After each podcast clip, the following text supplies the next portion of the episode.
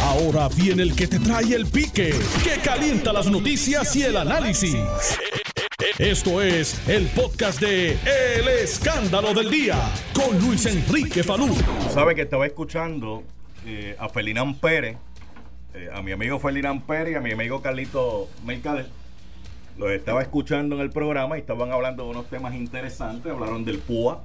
Tú sabes que los federales le radicaron a nueve personas por el traqueteo del PUA.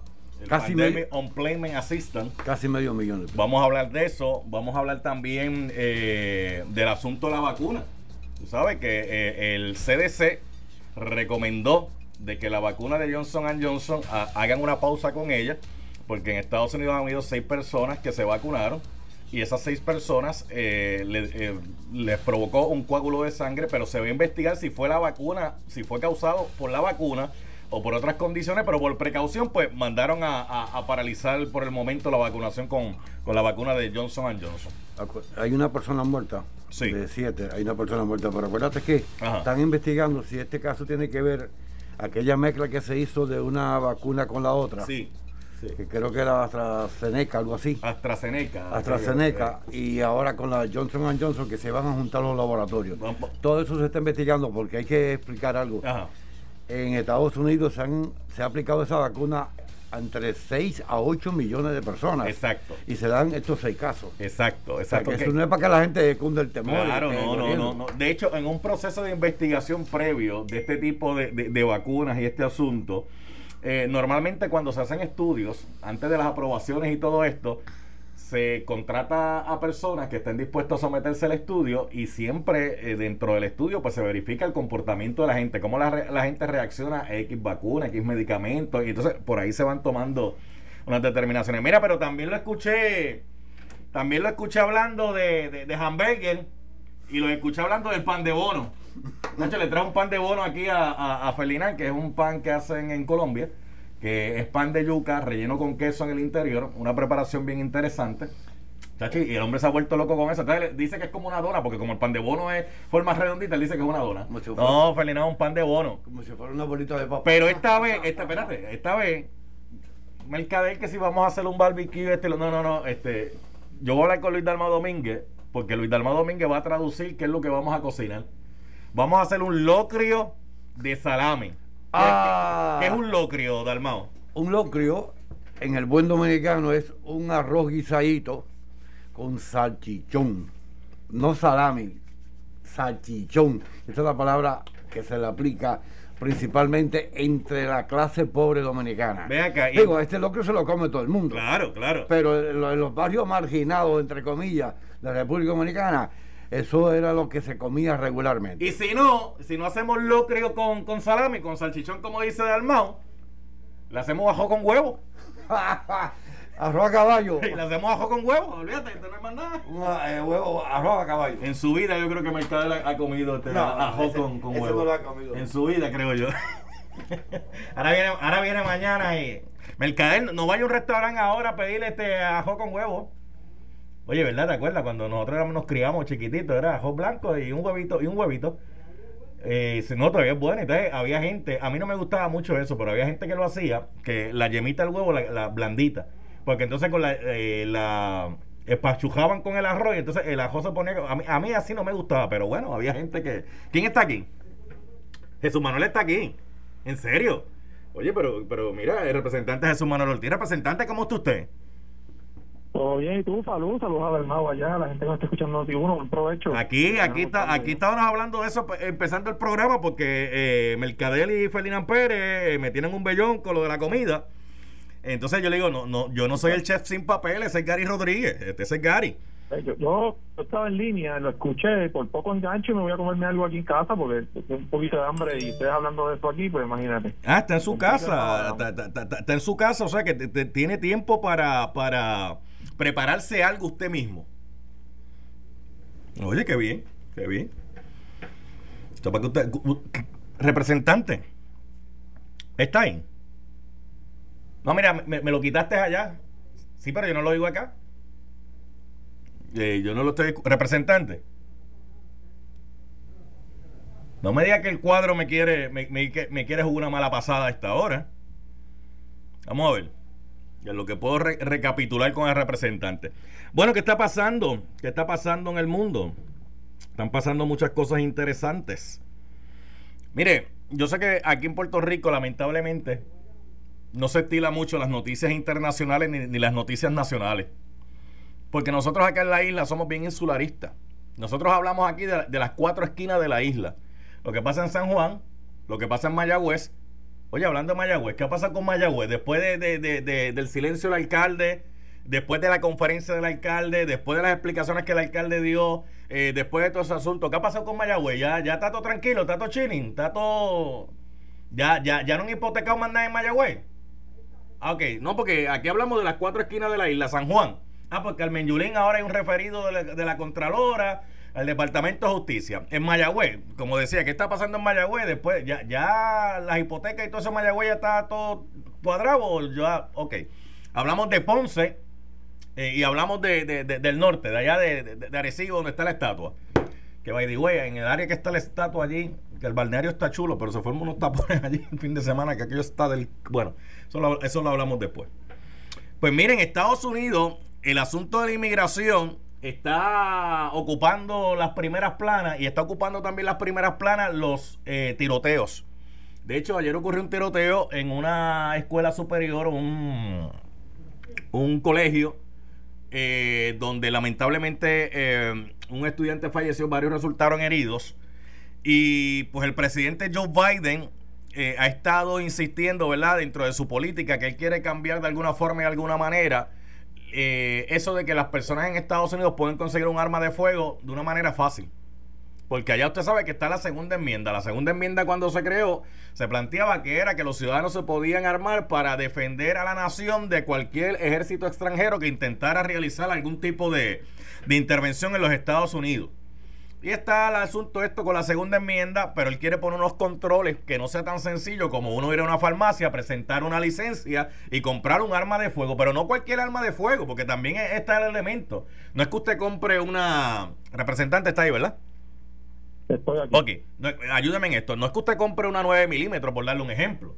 No es que usted compre una 22, que es la que, que es la, sí, la, la 22, que la balita te entra el cuerpo y no se, no se sabe por dónde va a salir. No es eso, es que allá pueden comprar R15, pueden comprar este armas de, asalto en cualquier de esto. Entonces él dice, no, mira, eso no puede ser así. Eso hay que controlarlo. Y este se debate, porque en Estados Unidos también hay una organización bien fuerte que son los defensores de las armas de fuego, que dicen, no, mira, a mí no me pueden restringir, la segunda enmienda dice que nosotros los podemos armar y yo compro el arma que a mí me dé la gana. O sea, yo quiero comprar el arma que yo quiera. Ah, si yo quiero tener en casa una R15, yo puedo tener una R15. Están diciendo, no, una cosa es que tú puedas tener un arma para tu defensa. Otra cosa es que tú tengas un arma de asalto, como le llaman allá. Pero también está el otro casito que Biden está bregando, que es con la inmigración. Yo no sé si usted vio representante este vídeo, pero un niño de apenas 10 años fue abandonado en el desierto de los Estados Unidos. Entonces el nene abandonado en el desierto, está solo, está perdido, empieza a caminar. De momento llega un vehículo que gracias a Dios era un patrullero que había salido de trabajar, pero que ya encontró al nene. Entonces el nene lo ve y dice, mira, aquí está la salvación. Le dice, mire señor, por favor, ayúdeme, ayúdeme, este, es que estoy, aquí me abandonaron. Y él dice, pero ¿cómo que te abandonaron? ¿Dónde están tus papás? ¿Tú andas? No, no, me dejaron aquí perdido en el desierto. Y de hecho eso ha creado un movimiento ahora mismo de que están pidiendo al niño eh, los familiares acá en, su país natal. Eh, acá está el punto de si lo van a dejar o no lo van a dejar entrar y está el punto de que pues siguen llegando los inmigrantes porque están llegando a suelo americano porque están buscando mejorar sus condiciones de vida. Entonces Biden tiene esos dos temas calientes ahora mismo. E, esos son las nacionales, eso es lo que está pasando en Estados Unidos. Que aquí normalmente no se discute mucho eso. Aquí lo que discutimos es si llegaron los chavos que mandaron ¿Ya te, ya te llegaron los 1400, Nelson? ¿Y este representante Jesús Manuel Ortiz ya le llegaron? Pues mira, no sé, tengo que verificar, no he verificado. Vamos a chequear, vamos a chequear. Vamos a chequear la cuenta. Tengo que verificar. Déjame chequear mi cuenta, déjame chequear mi cuenta, espérate. Bueno, el banco, el banco me dijo que me iba a enviar un correo tan pronto me lo depositaran. Y si el banco no me ha enviado un correo todavía, es que no me lo han depositado. No, no, todavía, todavía. Pero vienen por ahí, vienen por ahí. Ya, están llegando los 1400. Que son buenos, ¿verdad? Son buenos. Fíjate, los podemos usar para el locrio. Pero bueno, ya, ya dejamos el intro. Vamos para los temas. Eddie Charboniel. vamos a empezar con los temas. Representante Jesús Manuel Ortiz. Vamos a comenzar con el tema este de Bueno, antes de empezar con los temas políticos, antes de empezar con los temas políticos, a mí me gustaría una reacción suya. ¿Qué usted cree que va a pasar con el policía este en la zona del condado que utilizando el megáfono de la patrulla eh, insultó eh, a una persona que se presume mexicano, porque no sabemos si es mexicano, decimos que es mexicano porque el policía lo identificó como mexicano. Entonces, eh, la identificación que hay en el vídeo, cuando uno ve el vídeo con detenimiento, uno lo que ve es que pues el policía está anunciando que a las 9 va a empezar el toque de queda eh, que los negocios tienen que cerrar y que se escucha una persona que dice son las 8 y después que se escuchó a alguien decir son las 8 pues se escuchó lo demás de que si no seas morón no te pongas graciosito eh, vete de nuevo para tu país este extranjero y mexicano eh, tontejo entre otras cosas lo que ha provocado que el cónsul de México haya hecho unas expresiones de, de desagrado ante ese comportamiento del oficial ¿qué usted cree que va a pasar ahí? Pues mira, yo lo, primero es que yo no, no he visto si efectivamente se, se confirmó, de hecho vi esta una versión en redes de personas planteando que supuestamente eh, no era la voz de la persona que estaba hablando realmente, no lo sé, no, no sé si la policía ha confirmado que en efecto la persona aceptó, ¿verdad?, el oficial haber sido el quien hizo las expresiones.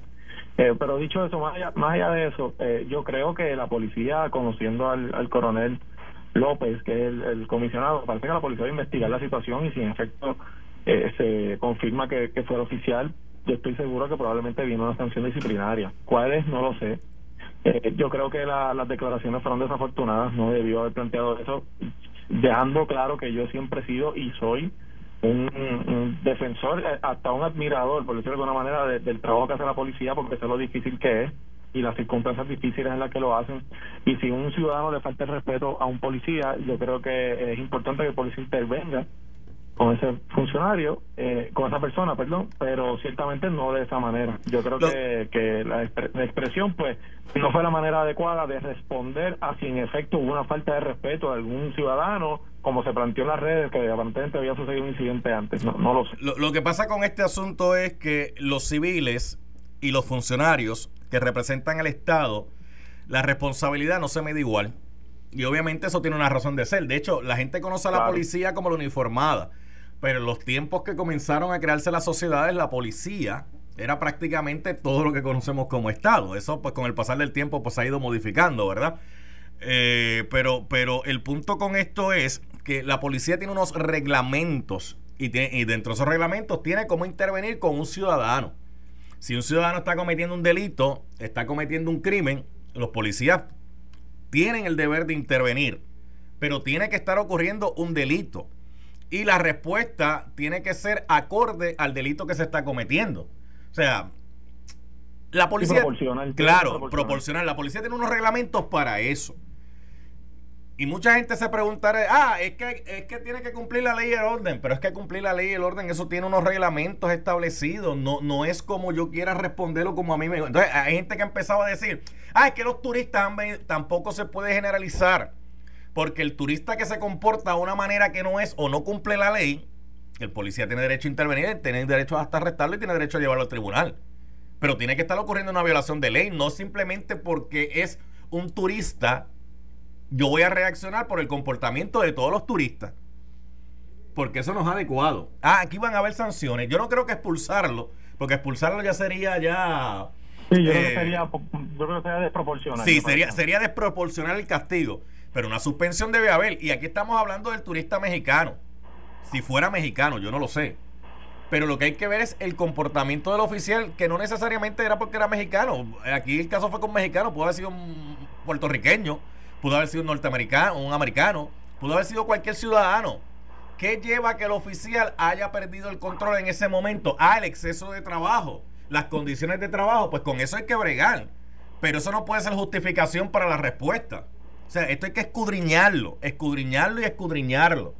Escudriñarlo bien. Y gente, he, leído cosas por ahí, gente dice, ah, si hubiese sido en Rusia el suceso, la respuesta hubiese sido distinta, pero no fue en Rusia. Usted tiene que utilizar las leyes de la jurisdicción donde ocurre la situación.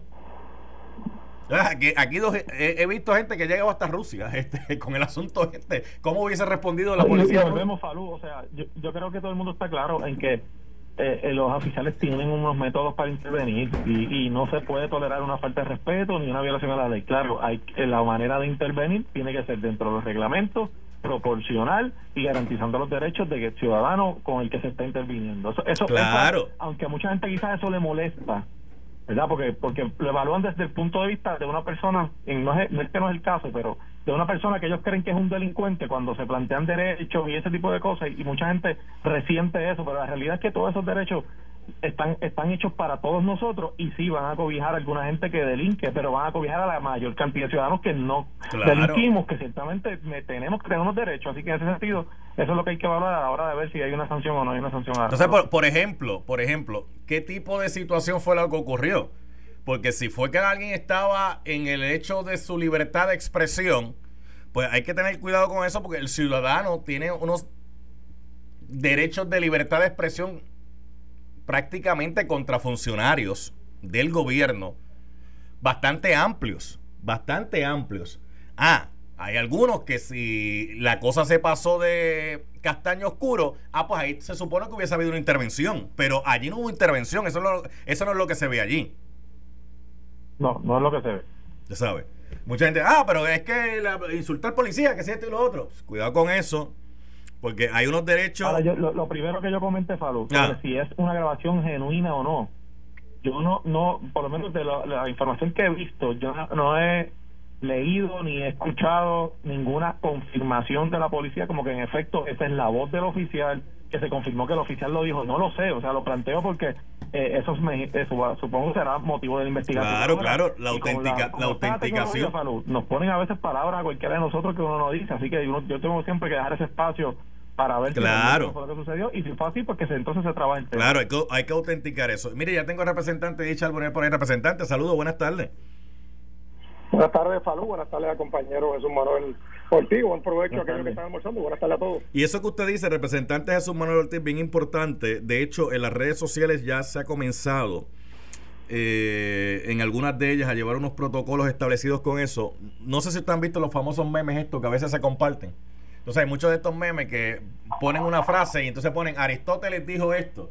Y de momento todo el mundo busca dónde fue que Aristóteles dijo eso. Y Aristóteles nunca en su vida dijo lo que se, se alega que se dijo en el meme. Pero como nadie va a ir a buscar esa información, como nadie la va a corroborar, pues pasa como si Aristóteles hubiese dicho lo que no dijo.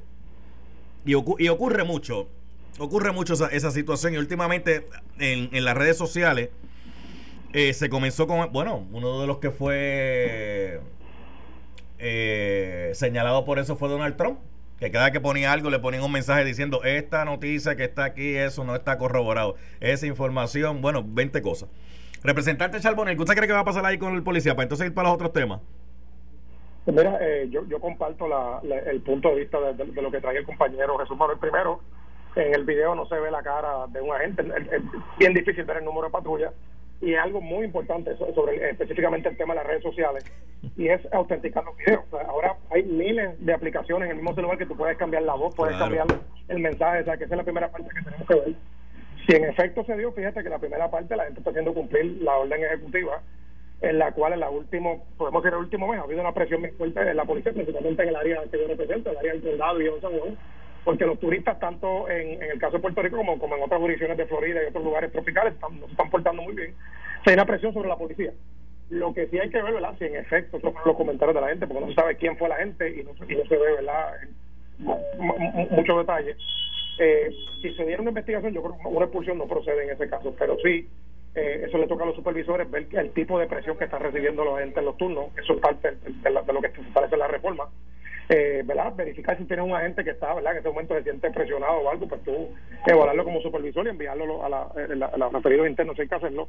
Pero si, si en efecto fue cierto, la primera parte pues le quedó muy bien, yo creo que al final la daño en, en la parte de la, ¿verdad? del racismo, la xenofobia, eh, y en el caso de la peor parte que utilizando un, equipo del Estado. Yo recuerdo la última vez que pasó algo parecido así fue cuando un agente, no sé si ustedes se acuerdan, un agente le pidió la renuncia al superintendente Emilio, que le decían Millo, y él pasó en, en, la patrulla, le dijo renuncia y a esa gente también lo sancionaron. sea, La utilización del equipo público también pues podría ser motivo ¿verdad? De, algún tipo de sanción, pero no creo que la expulsión claro. en este momento.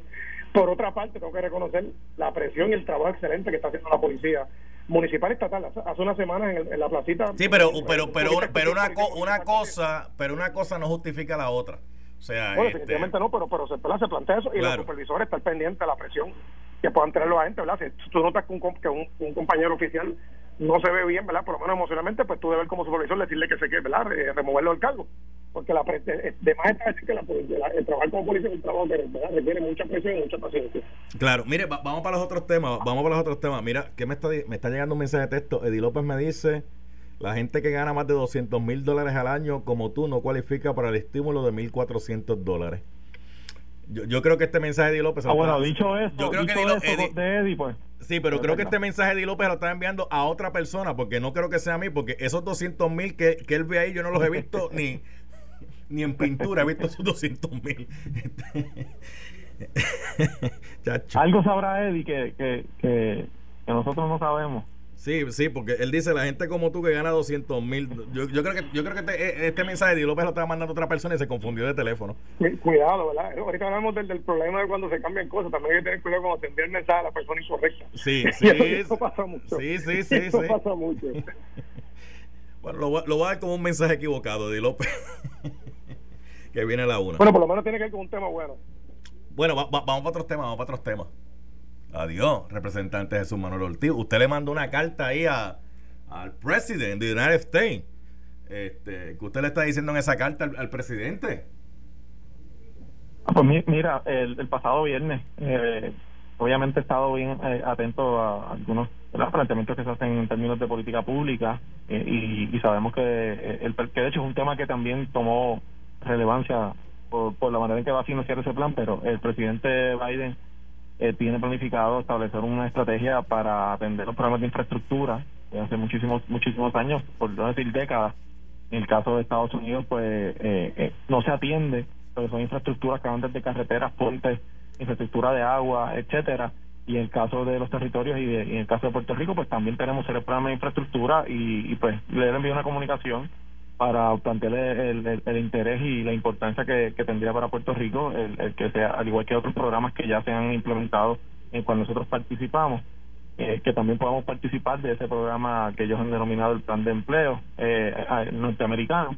Eh, y, pues me contestaron de inmediato la carta eh, de Casablanca notificando que ellos ellos pues tienen entre sus planes que Puerto Rico está incluido en ese programa que va a ser un programa de, de más de 2 billones de dólares eh, relacionados con, con inversión y desde mi punto de vista pues me, me interesa muchísimo más allá de la infraestructura vial que sabemos que es importante el tema del internet de la infraestructura del agua y de energía. ¿quién le contestó la carta?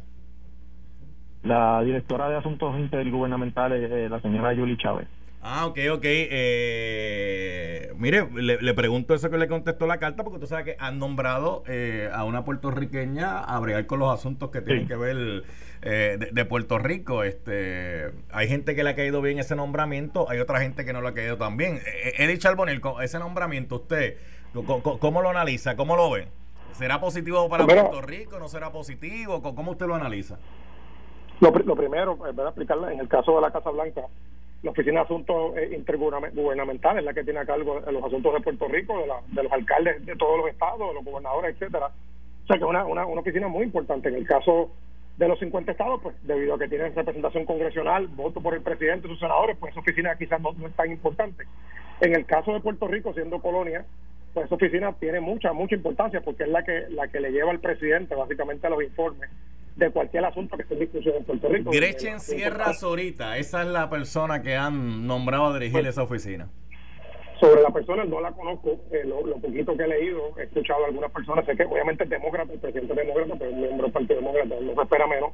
Algunos dicen, pues no la conozco, algunos he escuchado, he leído en medios tanto nacionales como locales, que es una buena persona, otros la acusan, dicen que es independentista, a mí no me consta, tendré que voy a buscar más información sobre ella, pero lo importante más allá de ella es el compromiso que hizo su jefe, el presidente Biden, que se comprometió con la estadía para Puerto Rico y de hecho utilizó a Puerto Rico y a Washington DC eh, en muchas ocasiones en sus discursos él el Partido Demócrata para llevar la contraria de aquel entonces presidente Trump. Ahora, distinto, ya se acabó los tiempos de la tribuna política, estamos en la administración, así que le corresponde al presidente, que buena su palabra, de respetar la voluntad del pueblo que votó por la estadía y demostrarse no en el micrófono que es amigo de Puerto Rico y de los territorios, sino que lo demuestre en el show.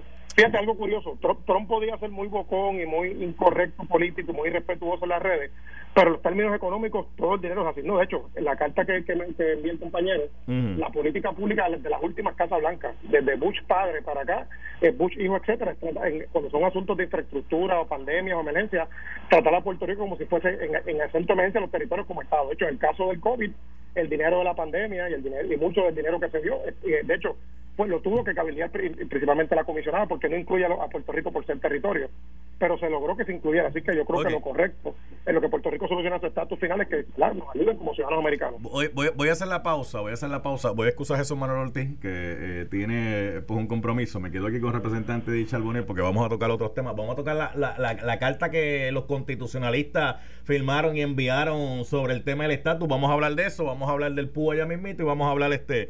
Mira, Samuel está ahí, ¿verdad? Y entonces eh, Néstor está trepado en la escalera. Entonces Samuel está abajo mirando a Néstor trepado en la escalera mientras Néstor está allá arriba este, metiendo cables, sacando cables de esto. Samuel está abajo mirándolo. Ah, Samuel está sudando acá abajo. No, alguien tiene que estar abajo porque si Néstor de momento se cocota, ¿quién le va a dar asistencia? Pues Samuel, el que está abajo. ¿Verdad, Samuel? ¿Verdad? Que entonces Samuel, Samuel está ahí, mira. Entonces Samuel está acá abajo sudando y Néstor está allá arriba trepado, encaramado. mira, vamos a la pausa, regresamos en breve. Estás escuchando el podcast de Noti1. El escándalo del día con Luis Enrique Falú. Ah, ta- estamos, ah, estamos, espérate, está- Nelson, tienes que avisar, Nelson. Eh, aquí estamos de regreso, estamos de regreso eh, acá en el escándalo del día. Estoy con el representante de Charbonnier. Representante está ahí, ¿verdad? Sí, saludos. Va- vamos a varios temitas rapidito. Este, escucharon los taquitos, ¿sabes? ah, no, no fish taquito, eso no tiene precio. Este. Lo escuché. ¿Verdad, Felina? Unos fish taquitos para hoy. Chacho, eso es, ya tú sabes. Pero bueno, vamos a lo que venimos, vamos a lo que venimos. Eh, 47 profesores constitucionalistas han firmado un documento donde dicen que solamente hay dos caminos en el orden constitucional de Estados Unidos. O estás adentro o estás afuera. Eh, o sea, o, eres Estado o, eres una independiente. Tan sencillo como eso. Me gustaría el análisis suyo de, esa carta y qué peso tiene esa carta cuando estamos hablando de 47 profesores de derecho constitucionalistas. Pues mira, Falú, el, el tema es en estricto derecho. Aquí solamente hay un sector un sector de la población que son algunos miembros del Partido Popular que no logran o lo saben y no lo, lo niegan, ¿verdad? No, no quieren entender lo que es la realidad. Eh, esto, más allá de, la- de los asuntos típicos de política, eh, se le pide a estos profesores, ¿verdad?, que le envíen una carta dando una opinión. Todos son profesores de derecho de muchas universidades, tanto como Yale, eh, esta, eh, la Universidad en Puerto Rico, la Universidad de Wyoming, son 47 profesores. En la carta están todos ellos, ¿verdad? Inclusive las, últimas seis páginas son todas, siete páginas, cinco páginas son todos los profesores de distintas universidades, dando una opinión sobre los proyectos de estatus que están radicados ahora mismo en el Congreso. Hay tres, hay uno en el Senado, está el proyecto de Jennifer y Jennifer González y, y Darren Soto, que, básicamente es una continuidad al voto del pueblo en Puerto Rico, que votó que sí a la estabilidad. Y está el proyecto de la congresista Velázquez y Alexandro Casio, que vienen con estos disparates de la Asamblea Constituyente y este tipo de cosas. Ellos simplemente van, van a, la- a la- a hacer, un, eh, hacen un resumen de lo que ha pasado en el Tribunal Supremo después del caso Sánchez, Sánchez Valle y de igual forma algo que es sentido común. De hecho, a mí me choca ver gente tan brillante, a veces gente eh, buena en otros partidos, algunos de los cuales fueron a la escuela de Derecho, y no entendemos que es la cláusula territorial, ¿sabes? Esto no es si tú eres PNP, si te cae bien aquel, si te cae bien aquella persona, eso no es estamos hablando de estricto derecho. La, la, Puerto Rico es una colonia, territorio, colonia, y bajo la cláusula territorial de los Estados Unidos, el Congreso puede disponer de hacer con los territorios lo que quiera. Si alguien tiene duda, tenemos promesa. Eso no pasa en los estados. O sea, el Congreso no le puede imponer un estado una junta de control fiscal. Se puede, los gobernadores pueden hacerlo, los alcaldes pueden hacerlo, pero no lo, no lo puede imponer el Congreso. Y Sánchez Valle, eh, que fue el último el último estocado del Estado Libre Asociado, ¿verdad? Como, como fórmula política, lo explicó. Si tú quieres salir de la fórmula territorial, tienes dos caminos. Y eso, eso lo, lo venimos diciendo los estadistas mucho tiempo. Es la estabilidad, que es la integración y la verdadera unión permanente, que la carta lo dice, con los Estados Unidos, que eso conlleva poder votar por el presidente, conlleva tener tu representación congresional. Claro está, tienes que ingresar al, sistema federal de contribuciones, nadie ha escondido eso, pero en el caso de Puerto Rico, por, por, la, por, por nuestro ingreso per cápita sería mucho menos lo- lo- el pago de contribuciones. Y el otro camino es la independencia, que es la separación de Puerto Rico, que Puerto Rico tenga su soberanía, pero como pero ¿verdad? como como país independiente. Eso es lo único que hay. Lo demás es cuento camino. Y eso el Partido Popular principalmente ha estado huyéndole toda la historia de, básicamente de su partido, buscando, buscándole siete patas al gato, buscando que si él ha mejorado, que si lo otro. Miren, lo que están hablando los profesores, que va de güey, ninguno es PNP, ninguno está la, ni cosa que se parezca, eso es un análisis de estricto derecho.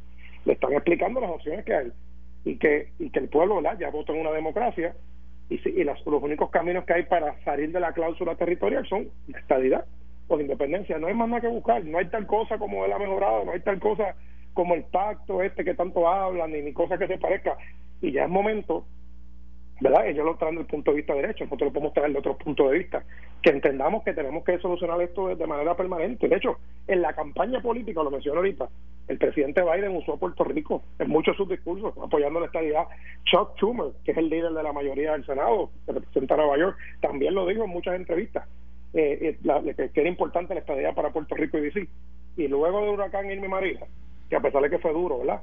Nos puso en el mapa y eso ha creado discusión tanto en el Partido Republicano como en el Partido Demócrata y en los medios a nivel nacional y en las redes sociales también. déjalo ahí, déjalo ahí porque quiero tocar con usted otros temas, ¿verdad? Y pues tengo que eh, distribuir el tiempo para eso.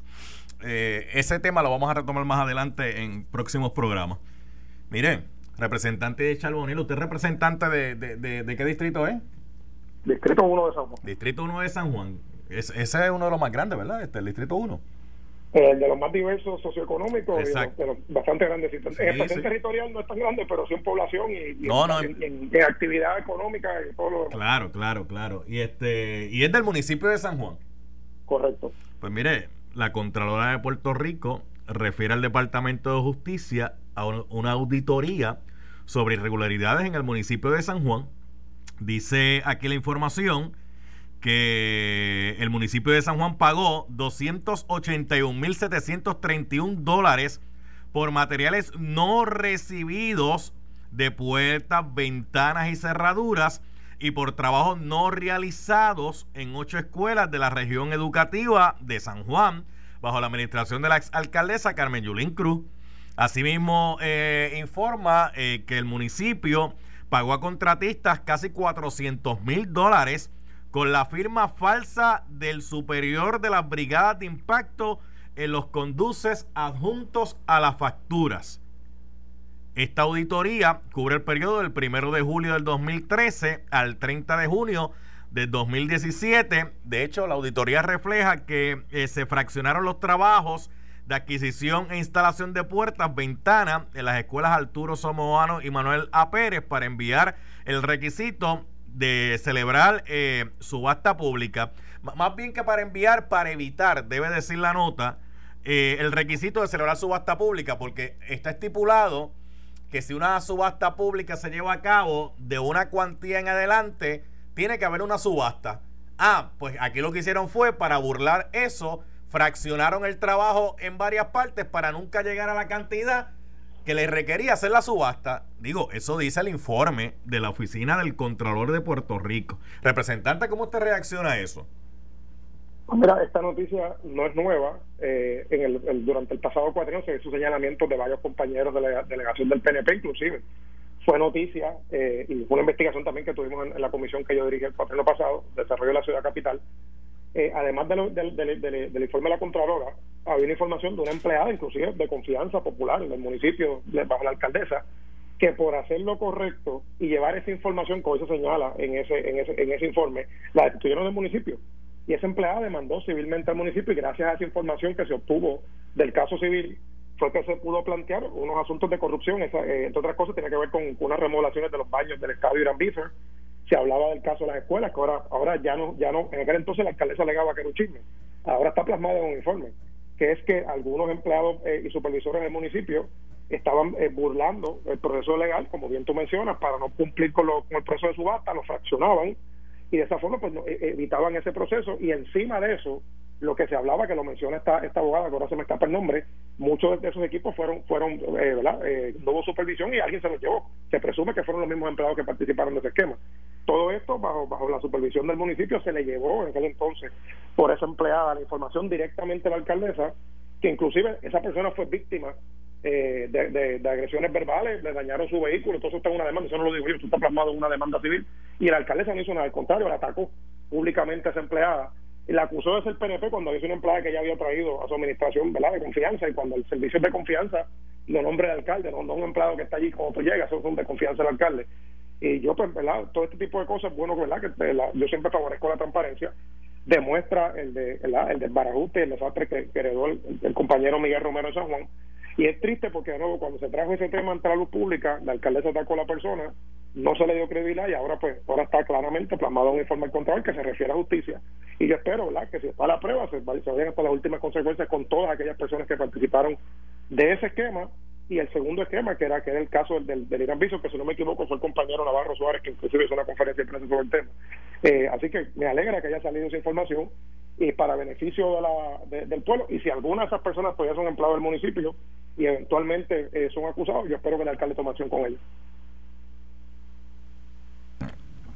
vamos a ver qué vamos a ver qué pasa con con esta situación que el referido que le hace la oficina de la Contralora eh, al Departamento de Justicia, que obviamente pues el Departamento de Justicia ahora pues analizará el mismo y determinará si hay o no hay eh, para llevar a cabo acción legal contra los implicados o los señalados. Mire, representante de Chalboniel, en otro, en otro tema. Wow, esto de la corrupción. Ah, yo recuerdo hace años atrás, yo entrevisté aquí a un jefe del FBI, Carlos Cases. Que de hecho, saludo, nos debe estar escuchando. Siempre ha estado pendiente, ¿verdad?, al programa Carlos Cases. Y él en una entrevista me había dicho que el problema de la corrupción en Puerto Rico era que la corrupción prácticamente se había institucionalizado. Pero que se había institucionalizado más allá del Estado. O sea, no solamente en dependencias gubernamentales, no en el aparato gubernamental, sino que también en los actores privados. Usted sabe que están los actores privados, los actores públicos. Eh, en los actores privados, pues lamentablemente hay muchos casos de corrupción que se han estado reportando desde grandes hasta chiquitos. Hoy los federales hicieron una conferencia de prensa donde estaban señalando a nueve personas sobre fraude al PUA, el Pandemic Employment Assistance, o sea, la ayuda que llegó para asistir a las personas que se quedaron sin trabajo durante, durante la pandemia, y ellos hablan del impacto de la pandemia en Puerto Rico, el impacto de la pandemia a nivel nacional y hablan sobre el impacto de la pandemia a nivel mundial. Y entonces, aquí cuando hablamos de estos actores, estos son actores privados, porque el que se metió a coger el PUA, y usando información falsa o llenando documentos falsos o utilizando el seguro social de manera fraudulenta. Oiga, son escándalos de grandes proporciones. Déjame chequear algo, representante el disculpe, voy a hacer un paréntesis, que aquí llegó el licenciado y López. Licenciado, saludos, buenas tardes. ¿Ya a usted le llegó el depósito? ¿Ya le llegaron los 1.400 que logró conseguirle la comisión a residente? Llamó el Banco Popular que no cualificas. ¿Cómo que no Excedes la cantidad eh, que se genera, que se debe generar anualmente, así que... Oye, buen, buen investigador. ¿Cómo usted sabe que es el Banco Popular que me va a llamar? Ah, claro, porque usted escucha cuando yo dije que el banco dijo que iba a mandar una carta para que no le tumbaran la página. Te venía oyendo. sí, porque hay mucha gente que se metía a la página y la, tumbaba. Y el, banco, y el banco dijo, mira, no, se metan a cada cinco minutos. Cuando le llegue, yo te voy a decir, están ahí. Saludos y un abrazo a los ambos representantes. Mire, este, licenciado López, eh, ¿dónde usted venía ahora? De la oficina, de la oficina. estaba, en la oficina, estaba atrás. ¿Y cómo está corriendo aquello allí? ¿Cómo está fluyendo? A ver, está bien, gracias a Dios. Ok, y usted se vacunó ya y todo eso, ¿verdad? Amén. ¿Con cuál? Con la moderna. ah, no, con esa no, hay con esa no ha habido problema, ni con la de Pfizer, ni nada de esto. Me, me, dicen, me, me, dicen, me cuentan, yo no sé, que había, había un legislador que fue uno de los primeros que logró vacunarse, entonces se me vacunó con la de, la, la de Johnson Johnson. Eh, estaba que. Creo que se sienta por ahí. Ah, yo no sé, yo no, yo no he mencionado un nombre nadie. Yo no, Cierro el paréntesis, representante. Ave María. Para el récord, yo no, yo no soy porque a mí me dio COVID. Este, yo estoy inmunizado natural, no me he vacunado. Bueno, Así que, tiene, tiene, te quedan 50 para escoger. mira, mira, mira. Te quité, te quité una múltiple. Qué rápido se picó el conde. no, no, yo te digo, te, somos 51 legisladores, ya te quedan 50 para escoger ahí. Deme un segundo. a usted siempre le gusta traer el pick Sí, deme un, segundo. Deme un segundo, déjeme dar un teaser, déjeme dar un teaser. Para, para los que no entiendan que es un teaser, es un adelanto de lo próximo. ¿Con qué usted viene, licenciado de López? Aproveche de un teaser de su programa. ¿De qué van a hablar? Tenemos una determinación del apelativo y otra del Supremo que están bien interesantes y han pasado del radar. Apelativo. La del apelativo, deje, ver si voy por buen camino. ¿Tiene que ver con los detallistas? Con los acarreos. Ah, con los acarreos, ok, esa es número uno. ¿Y la del Supremo? Con dos alcaldes que... ¡Ay! dos alcaldes del Supremo. Acusados de hostigamiento. ¡Ay! Dos Oye, ahora que usted menciona eso, en Estados Unidos, voy para las nacionales de nuevo, que aquí no se habla mucho de las nacionales. Hay un ex, hay un ex jefe del FBI que lo están investigando, que el individuo se ve hasta retirado, pero tiene ocho casos ahí de, hostigamiento mientras era jefe del FBI, toda esa cuestión y esa madre. Ay, Dios mío, señor. Tal mundo, yo no sé. Bueno, representante, continuemos. A la una de la tarde, Díaz López, que eso ya me invitó. Eh, estábamos con lo del PUA, representante y de los actores privados, cuando hablamos de la corrupción, que nos focalizamos siempre en el gobierno, pero los actores privados, que es el sector privado de la sociedad, lamentablemente también se ven estos casos y el más reciente de, casos de actores privados eh, siendo corruptos son estos que reclamaron el PUA sin cualificar y sin tener derecho al mismo. Adelante, representante Charbonnier. Pues mira, como, como bien tú mencionas, y lo has discutido en muchos programas con, con muchos invitados que has tenido ahí sobre el tema de ética y corrupción, eso es un asunto que va, ¿verdad? Lamentablemente está en algunos seres humanos, ¿verdad? Que no, ya sea por falta de educación o porque simplemente cogen el camino incorrecto, eh, hacen las cosas, ¿verdad? De, manera eh, errónea. Siempre cuando uno habla de corrupción, todo el mundo piensa en la política, el legislador, el alcalde, el, el empleado gubernamental, y no, eso pasa en todos los sectores de la sociedad. Pasa en el sector privado, pasa en las iglesias, pasa en la política. Tan reciente eh, hemos visto los escándalos en Wall Street que han afectado las cuentas de las personas, como personas de, de manera fraudulenta han obtenido el ¿verdad? dinero de otros y eso pues ha causado muchos daños. Eso se da en todos los sectores. En el caso de hoy, que se da la conferencia de prensa en la Fiscalía Federal, el, yo creo que es el primero que los federales acusan el, de, luego de la pandemia, porque inicialmente había una política tanto local como a nivel federal, que como son tantos casos, pues, pues quizás a menos que fuera un caso de fraude mayor, pues literalmente pues lo estaban dejando pasar. Algo que, ¿verdad? Y, se, y no, no, es que eso sea correcto, es que son tantos casos que estaban escogiendo cuál caso poder llevar. Eh, bueno, para darte un ejemplo, el secretario del Trabajo te puede confirmar.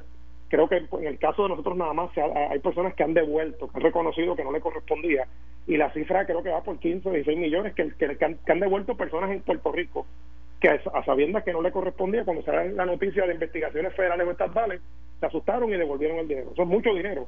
Y eso, y eso está pasando en otros estados también. En el caso de hoy, este, hay varias otras. Yo he tenido constituyentes que he referido al Departamento del Trabajo, principalmente personas mayores, que otras personas le han tomado su información, su seguro social, y eso ya se convierte en otro delito, eh, ¿verdad? Para, para tomar la información de parte de ellos. Y eso yo te puedo decir porque yo, yo he recibido público en mi oficina, los he referido al Departamento del Trabajo y el Departamento del Trabajo, a su vez, lo ha referido a las agencias estatales y federales. Eh, pero es lamentable ¿verdad? que el dinero que se da para ayudar a la gente aparezcan unos, unos, ¿verdad? unos cuantos listos por ahí y las consecuencias son serias. Estas personas que ya, ¿verdad? que se mencionan hoy de parte de, de, de encontrarse culpables, pues, la, lo que mencionó la Fiscalía Federal hoy, son delitos graves. El fraude postal es un delito grave. El, el robo de identidad, que en el caso que se utiliza el seguro social, es un delito grave. O sea que las penas que se exponen no son no son a, a tres meses de prisión en probatoria. Estamos hablando quizás cinco años naturales y eso pues en verdad es triste para la, para la vida de la persona, pero hay que son las consecuencias de aquellas personas que cometen delitos. En cuanto al tema general de la corrupción, eso hay estudios interesantes de Naciones Unidas de cuánto dinero le, cost, le cuesta la corrupción a la empresa privada y al gobierno. A veces esa combinación es, malísima, por darte un ejemplo, ya ha pasado en la historia. Se va a una subasta de compra de vehículos, si esa, si esa persona privada a sabiendas se pone de acuerdo con X funcionario, le vende equipos eh, eh, ¿verdad? que estén en mal estado del Estado, eh, pagamos las consecuencias. Nos ha pasado con las patrullas en el pasado, en el caso de los municipios le pasa con los equipos, eh, ¿verdad? equipos pesados, etcétera y después hay que demandar y encima de eso pierde el pueblo porque tú pierdes el servicio que se supone que se dieron con esos vehículos, pierdes el tiempo de litigio y se perdió la inversión también, o sea que, que el costo el costo a veces es incalculable. Eh, de, de, de hecho, ahí, de hecho en Puerto Rico la oficina del Contralor había encomendado un estudio hace un tiempo atrás, me parece que lo hizo, si no me equivoco, la profesora Yolanda Cordero. De hecho, lo pueden buscar incluso hasta en internet, lo pueden, algunos de los motores de búsqueda, usted pone cuánto cuesta la corrupción en Puerto Rico y ahí tiene un detalle del estudio realizado de cuánto le ha costado al pueblo de Puerto Rico la corrupción, cuánto dinero se ha perdido mediante el traqueteo de la corrupción. Obviamente ahí está más focalizado a, al planteamiento de lo público, pero eh, nos ha costado un ojo de la cara y el otro también. Mire, me voy ya, representante, me voy ya. Mire, representante Charboniel, ¿ya usted le llegaron los 1004? No, lo acabo, ustedes lo dijeron, lo acabo de chequear y todavía, pero okay. escuche esto, usted que está chequeando la cuenta de banco suya. Imagínese que usted de momento entra a su cuenta de banco y encuentra que en la cuenta de banco le depositaron 1.2 millones de dólares que no le correspondían a usted y que cuando el banco le dice, mira, por error te depositamos 1.2 millones de dólares, tienes que devolverlo, tú dices, no señor, yo no los pienso devolver. No, no, no, no, no, no, no, si están en mi cuenta son míos. Mire, una mujer de 33 años de New Orleans ha sido arrestada después que se negó a devolver 1.2 millones de dólares que habían sido depositados en su cuenta bancaria por error. Ella pues empezó a usar los chavos de la cuenta cuando vio que tenía 1.2 millones y tú sabes lo que empezó a hacer, ¿verdad? A gastarlo, a comprar y de esto. Y el banco con la llama, mire, disculpe, es que hay una transacción ahí de 1.2 millones de dólares que depositamos en su cuenta por error, tiene que devolver los chavos. Y ella dijo que no, pues le han radicado cargo el pasado 7 de abril, se había tumbado 25 mil ya eh, de, de, la cuenta y obviamente le están radicando por fraude bancario y transmisión ilegal de fondos monetarios según la policía. Eh, los presuntos delitos ocurrieron después que una entidad bancaria le transfiriera accidentalmente 1.2 millones de dólares en su cuenta en lugar de los 82 dólares previstos, mano, de 82 dólares a 1.2 millones. 1.2. ¿Ah? Una diferencia. No, de 82. comprarte los taquitos, los taquitos que tú querías fichar con un poquito más. De 82 dólares a 1.2 millones, como que hay una diferencia bien grande en ese depósito. Cuando el banco intentó, ¿verdad?, pues reclamar el dinero, después de darse cuenta que había transferido eh, erróneamente, la solicitud fue rechazada, ya los chavos no estaban disponibles en la cuenta. O sea, ella, ella, ella fue lista porque tú sabes que el banco los pudo haber, eh, de la misma forma que los transfirió eh, de manera errónea, los pudo haber sacado para atrás. Pero entonces ella lo que hizo fue lo sacó rápido y lo, llevó para otro lado. Y le dijeron, no, no, mamá, eso es un delito. Este, ese dinero es suyo. Este, y ahora le están radicando cargo. Así que cuando, si usted está chequeando su cuenta de banco y de momento usted ve un depósito ahí que no le corresponde, que no es suyo, no se quiera quedar con él. Yo, yo, espero que nos haya guardado un poquito para los gastos legales porque le va a costar el caso bastante. Así que. Wow, increíble. Digo, yo también, yo, si yo abro mi cuenta de banco y yo veo de momento que hay 1.2 millones de dólares allí, a mí me da un bioco, a mí me da algo. Este, mire, representante, nos vemos. Chévere, buenas tardes. Eh, igual para usted, Eddie López, Felina Mercado, José Capuelo, próximo. Eh, esto fue el podcast de Noti1630. El escándalo del día con Luis Enrique Falú. Dale play a tu podcast favorito a través de Apple Podcasts, Spotify, Google Podcasts, Stitcher y notiuno.com.